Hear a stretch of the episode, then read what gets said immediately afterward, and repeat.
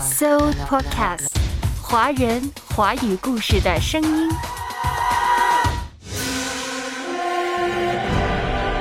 主啊，你往何处去？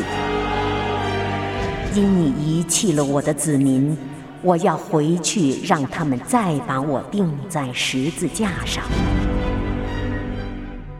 今天阅读世界走进的是显克维兹的代表作，一九零五年诺贝尔文学奖的获奖作品《你往何处去》。阅读开阔视野，豁达心胸；阅读寻到来处，明白归途。在阅读中看见不一样的世界，遇到更美好的自己。林可辉阅读世界，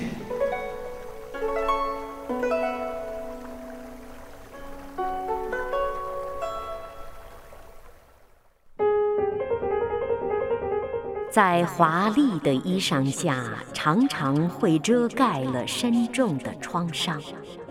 欢乐好比美丽，住在看见它的人眼中。波兰作家亨利克·显克维之。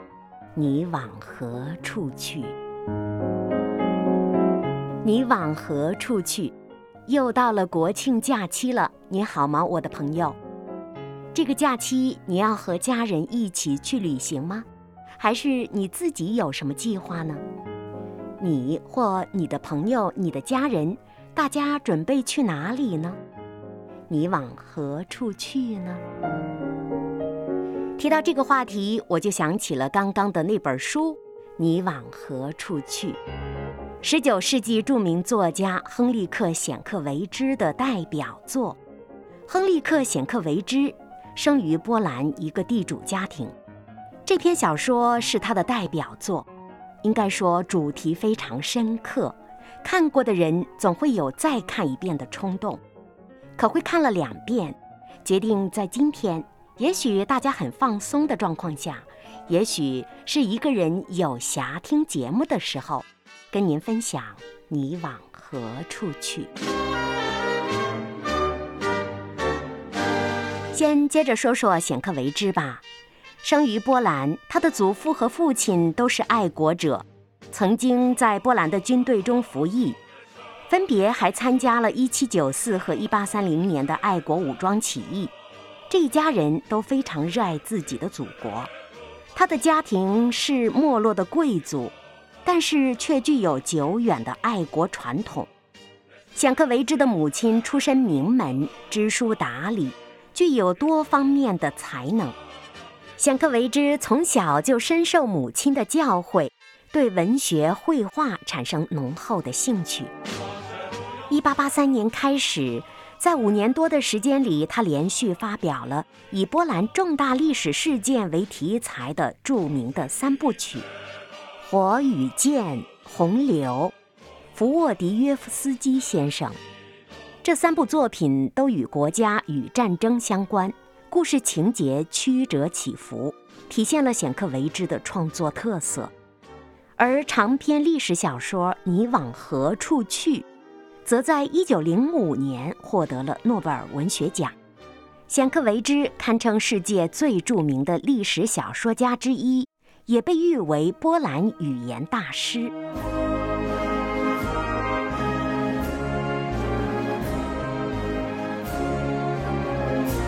你往何处去？今天阅读世界可会将跟大家分享的就是这本书。我们总在追逐着人生的目标。总在想着我该向哪个方向行进才是正确的呢？不管是假期中的旅行，还是每天出门的方向，或者是人生的目标，我们常常想往何处去呢？希望显克为之的这部小说可以给予我们深刻的启示。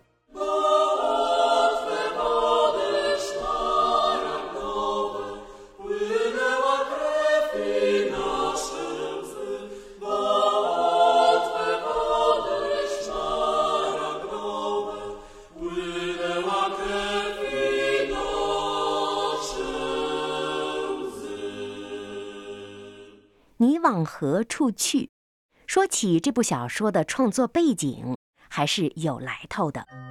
最初促成显克维之创作它，是因为波兰画家亨利·谢米拉茨基。据说，1879年，显克维之第一次到罗马，就结识了这位著名画家。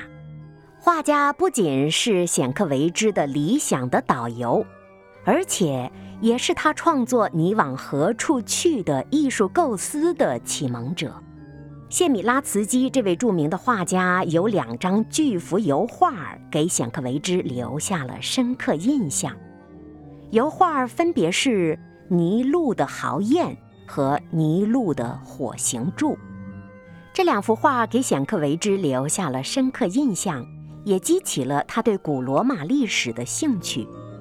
后来他再度访问罗马时，对古罗马的历史就有了比较深入的研究。在研究期间，他发现有一家教堂的门口用拉丁文写着“你往何处去”的题词。这句话深深地震撼了显克维之的心灵。这句题词是早期基督徒遭受迫害的史记。传说被追捕的基督使徒彼得匆匆逃离罗马城，在路上他竟然遇到了耶稣基督。他问道：“主啊！”你往何处去？那基督是怎么回答他的呢？我们走进显克维之的小说《你往何处去》。先说说小说的内容吧。罗马的护民官维尼求斯，他来向风雅大师培特洛纽斯求助。年轻的罗马军官爱上了蛮族国王的女儿黎吉亚。可是很惨的是，黎吉亚被当作人质，住在了罗马贵族家里。黎吉亚是信奉耶稣基督的。这位风雅大师培特洛纽斯向罗马暴君尼禄建议说：“不如把姑娘从贵族家里接到宫中来，赏给青年军官维尼求斯吧，让他们二人结婚，岂不成了一桩美事吗？”可是不料在途中。黎吉亚被他力大无穷的仆人救走了。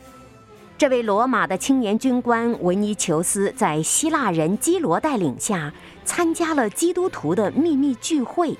他找到了心爱的姑娘，准备截获而去，结果损兵折将，不仅自己伤了肩膀，还不得不留下养伤。也正因此，他渐渐地被基督徒们以德报怨的言行打动了。他离弃了罗马，决定皈依基督。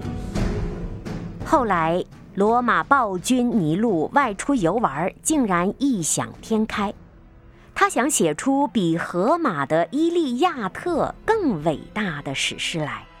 于是乎，他命令手下人放一把大火。把罗马烧毁，在熊熊的烈火中，青年军官维尼求斯赶回了罗马。他要救心爱的姑娘黎吉亚。在这个时候，他遇到了使徒保罗。保罗向他传讲基督教的教义，而使徒彼得则为他施洗。然而，心爱的姑娘黎吉亚和他的仆人却被尼禄抓起来了。这时候，尼禄为了平息民愤，竟然将放火焚烧罗马的罪责转嫁给了基督徒，进而对基督徒大肆迫害和杀戮。于是，成批的基督徒因此殉道。尼禄甚至命人把黎吉亚绑在野牛角上，让疯狂的野牛冲向赤手空拳的仆人，以此来娱乐罗马的民众。这时候，维尼求斯对尼禄的憎恨已经达到了顶点，他毅然地跳进了竞技场，宁死也要和自己心爱的人在一起。结果，黎吉亚的仆人以惊人的力气扭断了野牛的脖子。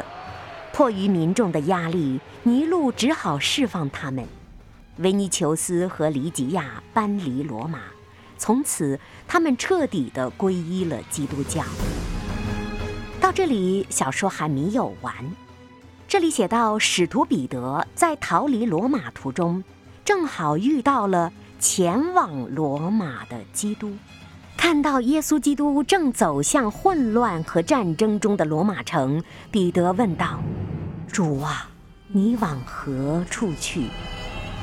基督说：“你既然遗弃了我的子民，我要到罗马去，让他们再把我钉在十字架上。”彼得听了，大受感动，他转身回到罗马城。最后也殉道。主啊，你往何处去？因你遗弃了我的子民，我要回去，让他们再把我钉在十字架上。这一问一答是彼得跟耶稣基督的对话，也成就了这部小说的主题。你往何处去？你是走向石架？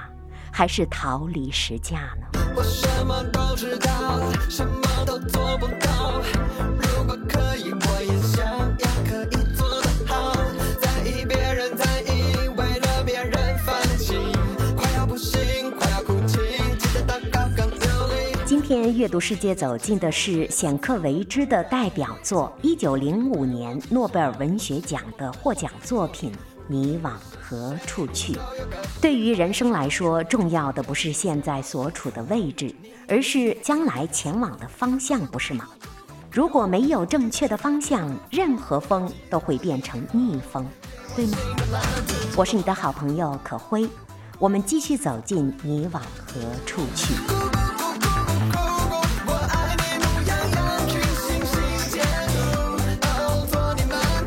林可辉。阅读世界，关于对于人生方向的追逐，这个道理每个人都是懂的，但并不一定大家都会采取正确的行走的方式，走向正确的方向。因为走向正确的方向，往往需要付出代价，甚至是生命的代价。比如小说当中，彼得和耶稣基督一起回到了罗马城，彼得殉道了。耶稣呢？他可能再一次被钉在了十字架上，但是这是正确的方向。他们觉得为此付出生命也是值得的。你往何处去？这本小说当中有一个重要的人物，就是那位风雅大师培特洛纽斯。他是一个历史人物，在尼禄当政期间被视为国王的娱乐顾问。所以才有了风雅大师的雅号。在小说当中，他尽管经历到人生的空虚和无聊，也听说过基督教的教义，他还是无法下定决心皈依基督。他也不愿意丧失有限的人生乐趣。最后呢，罗马的暴君尼禄要赐他一死。他赶在尼禄赐死之前，和自己心爱的人一起自杀身亡了。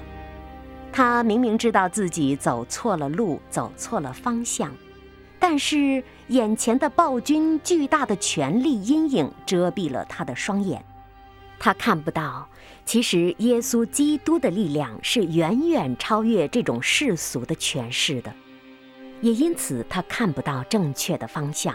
至终唯有一死。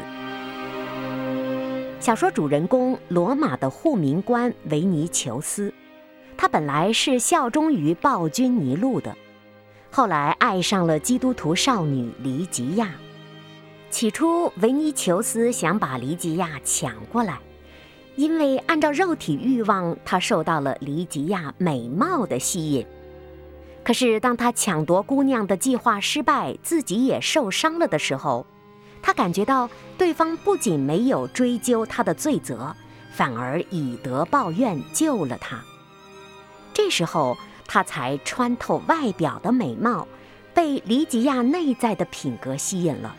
他觉得姑娘身上有一种贞洁和大爱。这个时候，他想到自己心爱的人是一个基督徒。于是，他也因此受洗加入了基督教。他被教导是要单单为基督而爱基督，不可以为了基督之外的目的来利用基督。在小说中，这个疯狂、残暴而又淫乱的罗马城市中，基督真理所教导的爱、盼望和信心，成为唯一能够否定暴政的力量。当时的罗马人屈服在尼禄的淫威下，只有基督徒敢互相说：“统治这个世界的人可不是尼禄，而是上帝。”那既然统治世界的是上帝，上帝为什么要把权力交给尼禄这么个魔鬼呢？小说中使徒彼得一开始也不能理解，他传道三十多年，眼看着在尼禄疯狂的屠戮下。教堂被焚毁，教徒被残杀，他感到沮丧和难过，但是又百般无奈，于是心底里也害怕了。他决定起身逃离罗马。在逃离途中，这就遇到了正走向罗马城的基督。于是他问主啊：“你往何处去？”小说中这一问一答，铿锵有力。击中了无数读者的心灵。基督说：“你既然遗弃了我的子民，我要到罗马去，让他们再把我钉在十字架上。”彼得当时伏伏在地，脸贴着尘埃，默不作声，动也不能动。他被基督、被自己的主的这句话击溃了心灵。面对灾难，他想逃离。而基督却愿意付上生命的代价，再次被钉于十字架。受感，彼得终于站起来，用颤抖的手拿起了巡礼的拐杖。他也像基督走向十字架时一样，一句话也不说。他转身朝这个城市七座小山的方向走去。在此之后，哪怕面对迫在眉睫的死亡。彼得再也没有感到忐忑不安。耶稣基督的话彻底地住在了他的心里。主啊，你往何处去？耶稣要走向死亡和十字架，他的启示让彼得终生难忘。从此之后，他坦然留在罗马，每天有更多的民众随他而来。这好像是从殉道者的每一颗泪珠当中诞生出了无数新的信仰者。竞技场上的每一声呻吟，在千万人的胸膛里找到了回声。齐宏伟老师在经典中的信仰独白中这样写道：“皇帝在血海里游泳，罗马和整个异教世界都在发疯。然而，那些厌烦了罪孽和疯狂的人，那些被蹂躏的人。”那些过着悲惨和苦难生活的人，所有受折磨的人，悲哀、苦恼、不幸的人，他们全部听取了上帝的奇妙的福音。当生命已接近终点，我愿把一切挽留。记得你曾对我说，我是道。生命，当生命满了你恩典，我愿付出我所有。你曾牺牲救了我，你是道路真理生命。你往何处去？显克维之的代表作，一九零五年获得诺贝尔文学奖。我是可辉，今天我们走进的就是这本小说。林可辉为你主持《阅读世界》。在小说中，使徒彼得和耶稣基督的一问一答，给所有读者留下了深刻的印象。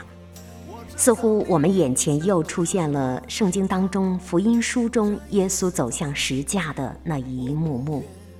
耶稣基督出于对人类的爱情，他甘愿舍身被钉上石架，来赎回人类的灵魂，担当众人的罪孽。当罗马城里的所有人找到了上帝，找到了耶稣基督，在当代的社会当中，谁都不能给予他们的幸福。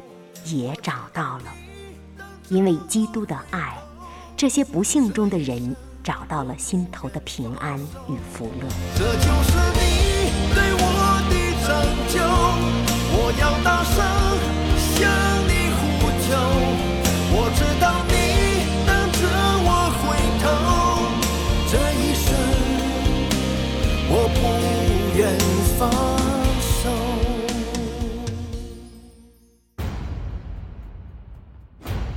小说中，彼得理解到，无论是皇帝或者是军团，都无法战胜这种活生生的真理；无论是眼泪或者是血液，都不能掩盖这真理。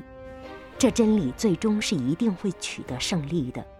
他同样也深刻地理解到，为什么从路上主把他召回来，因为罗马那个傲慢的、罪恶的、荒淫和强权的都市，正在开始成为上帝的首都。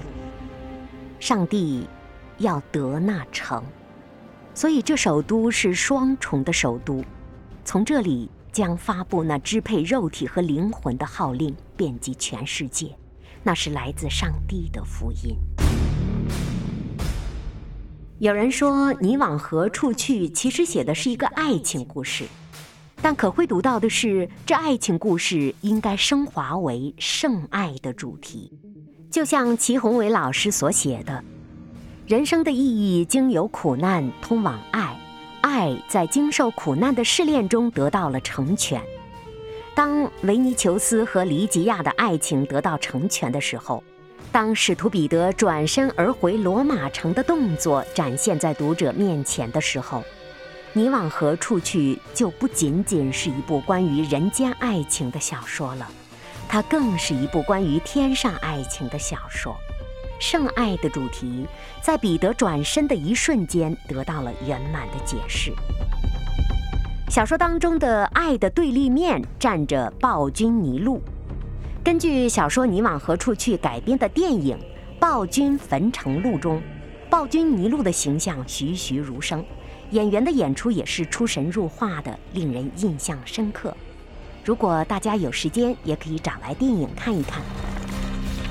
小说当中的这位暴君尼禄残酷而多疑，他甚至杀死了亲生母亲和妻子。但是显克维之显然并不仅仅要写他的残酷，我们读者也会透过他的残酷，看到他人性深处的某种软弱和自欺。其实，他时时刻刻都在用残酷遮盖自己的软弱。他在表演。他自己根本没有什么真实的情感可言，但是在人群面前，他又常常表现自己被感动到了流泪，哪怕到了这种时候，他还特别留意别人对他的表演有怎样的反应，真觉得这是一位真诚自欺又带着某种天真成分甚至妄想症的暴君，更是一个充满自我中心主义的暴君。罗马的大火是尼禄放纵的，这种妄想症发展到了顶点，自然会产生熊熊大火。在尼禄看来，整个世界似乎都是围绕他旋转的，何况他又是一个被阿谀奉承、空前绝后的艺术家式的皇帝，所以为了追求诗歌的顶级艺术，他甚至玩火自焚。且不管历史上真正的暴君尼禄有没有焚烧罗马城吧，小说总有它的目的。显克维之确实把尼禄这个人物写活了，刻画出了他的灵魂的软弱。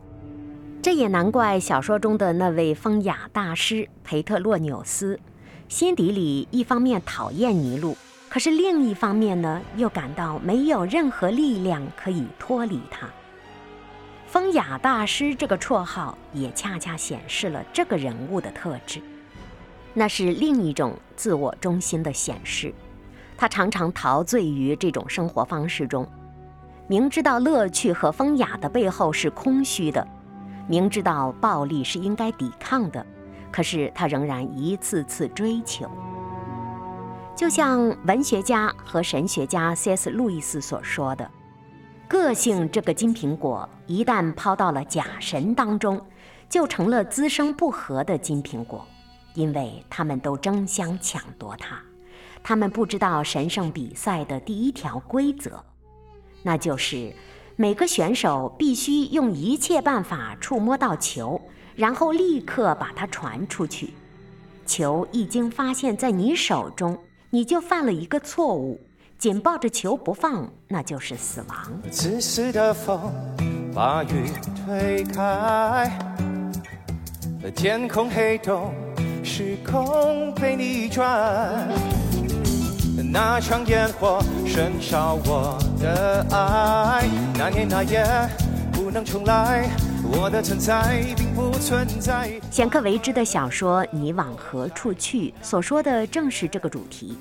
人生的方向是最重要的，行动是重要的，行走是重要的，但是向哪里行走是更加重要的。人生的方向是走向真理呢，还是走向假神呢？不顾一切的爱才是爱。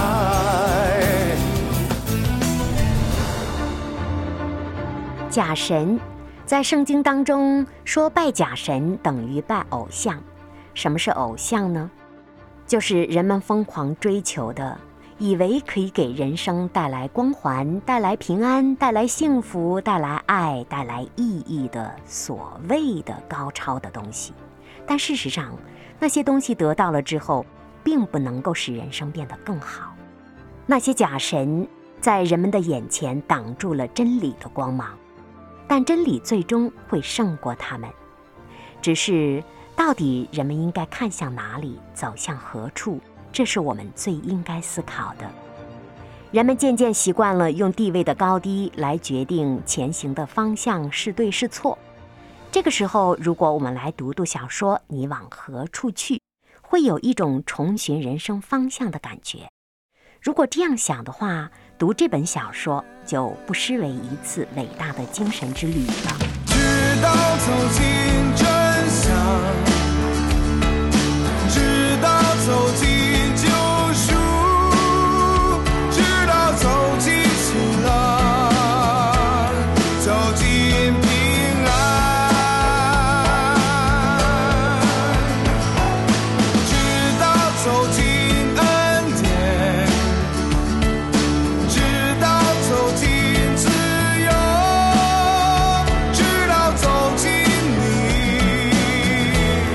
走进了。可会记得同样获得诺贝尔奖的特蕾莎修女，她获得的是诺贝尔和平奖。在面对人生的方向时，她放弃了神学院教师的职位，她走到了高墙外的加尔各答街上。她愿意用终生去照顾和扶持那些孤苦无依、贫病交加的人。在一个一切都追求更高、更快、更强的时代里。这些人都不讳言，是为了耶稣，是为了真理而走下去的。读了显克维之的小说《你往何处去》，这样的巨著总是在启发我们灵魂深处的思考。直到走进真相，直到走进。站在人生的一个个路口，我该往何处去呢？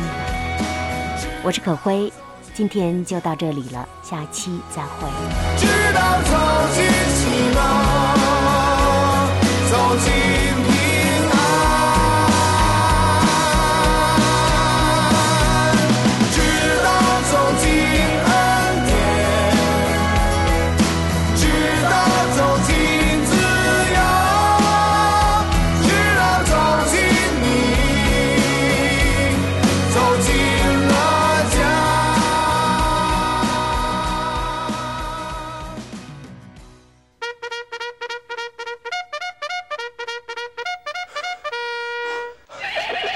Soul Podcast，华人华语故事的声音。